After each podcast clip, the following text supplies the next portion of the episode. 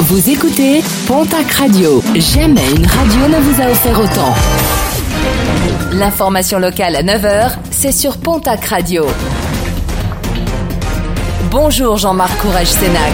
Bonjour à toutes et à tous. La juridiction de Pau chargée de l'enquête suite à la prise d'otage de mardi à Lourdes. Le forcené interpellé par les hommes du raid avait déjà été condamné pour des violences conjugales. Il sera présenté aujourd'hui devant le pôle d'instruction de Pau. Après de multiples hésitations, le ministère de l'Agriculture a confirmé hier que des opérations d'effarouchement de l'ours se dérouleront dans le massif pyrénéen. Des mesures qui seront lancées dans les prochaines semaines afin de protéger les troupeaux. Mesures inadéquates, inutiles, contre-productives et illégales selon plusieurs associations de protection du plantigrade. Le préfet d'Occitanie devrait rendre prochainement public la feuille de route des préconisations pour accompagner les éleveurs face à la prédation des ours sur leurs troupeaux. Incendie rapidement circonscrit, mais dégâts importants hier à Tardette, où un bâtiment de stockage de laine de bois, de verre et de roche a été la proie des flammes. Fort heureusement, aucun blessé n'a été déploré. Il n'y aura pas non plus de chômage technique pour cette entreprise qui emploie six salariés.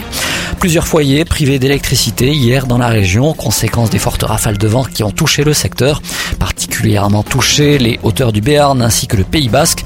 Les équipes d'Enedis étaient mobilisées hier sur le terrain afin de rétablir au plus vite l'électricité. Appel à la vigilance dans l'agglomération tarbaise. Des démarcheurs commerciaux ont notamment été signalés sur la commune d'Orléans. Aucun organisme n'a été mandaté par la municipalité pour réaliser des études ou des travaux. En cas de démarchage, il ne faut pas hésiter à signaler toute visite suspecte auprès du commissariat de police. En sport basket, la liste des 19 joueuses retenues pour le début de la préparation des Bleus à l'Euro 2019. Une liste qui a été euh, dévoilée hier. Leur premier stage de préparation se déroulera le 24 mai prochain au Pays Basque à Anglette.